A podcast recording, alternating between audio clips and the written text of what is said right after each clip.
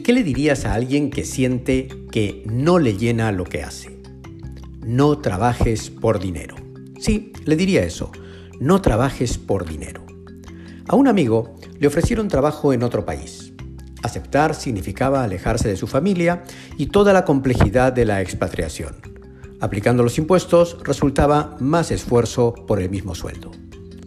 Una amiga, dueña de una clínica de trasplante capilar, evaluaba seriamente poner una cafetería para promover la marca de su país en Europa. La inversión y el esfuerzo no compensan los ingresos. Mi amigo aceptó el trabajo. Mi amiga abrió su café. Cuando John McKay funda Whole Foods Market, no lo hace con el propósito de ganar dinero, sino de proporcionar mejor calidad de alimentos y mejores ingresos a los productores. Cuando Gastón Acurio inicia su aventura gastronómica, no lo hace con el objetivo de ganar dinero, sino con el propósito de poner en valor la gastronomía peruana. Le pregunté a mi amigo por qué aceptó el trabajo ganando lo mismo, me explicó que le permitía crecer como persona. Le pregunté a mi amiga por qué decidió poner la cafetería. Me explicó que quería ver el nombre de su país dentro de las cafeterías de especialidad.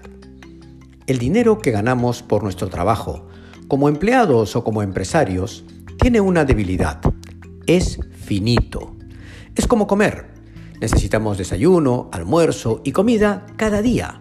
No es de larga duración. En general, Nuestros ingresos nos alcanzan para los gastos del mes. A algunos nos cuesta más, a otros nos permite algún ahorro, pero acaba el mes y ya tenemos que empezar por los ingresos del siguiente mes, porque los gastos sí los tenemos. Eso nos lleva a trabajar pensando en el dinero que tenemos que ganar en lugar de pensar en el propósito de nuestro trabajo. No tengo duda que mi amigo y mi amiga triunfarán en sus nuevos proyectos. Y estoy seguro de eso porque lo que los mueve les da más fuerza que los ingresos económicos. El dinero es importante, claro que lo es. Con él vivimos y pagamos nuestros gastos. Pero cuando el dinero es el motivo de lo que hacemos, es un motivo de corta duración. Se agota y cansa. Porque lo ganas y ya está gastado. Cuando el motivo es más trascendente, el dinero igual llega pero nuestra fortaleza para seguir adelante está en el propósito de por qué lo hacemos.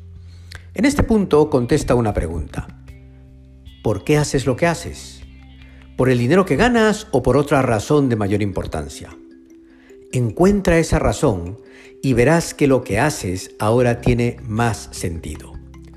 Para que lo que haces te llene, vive con propósito y no trabajes por dinero.